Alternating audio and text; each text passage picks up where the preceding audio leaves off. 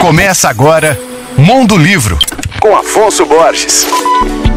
Alô, ouvintes leitores da Alvorada FM. O escritor carioca Alberto Mussa é conhecido por uma série de romances policiais intitulada Compêndio Mítico do Rio de Janeiro. São livros que contam a história de crimes fictícios que têm como cenário a capital fluminense. Cada livro se passa em um século diferente. Começa pelo século XVI e vai até o século XX, retratando dessa forma as transformações sociais, políticas e culturais do Rio de Janeiro ao longo do tempo.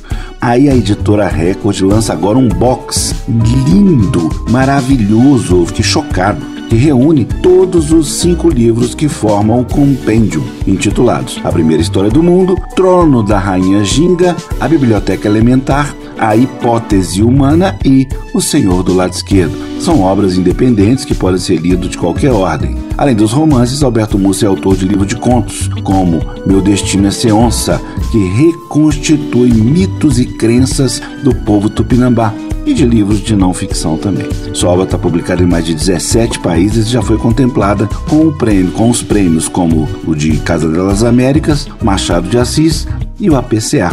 Eu adoro Alberto Mussa, gente. Meu nome é Afonso Borges, Instagram arroba Mundo Livro e você pode ouvir e baixar todos os podcasts que eu falo no site alvoradafm.com.br.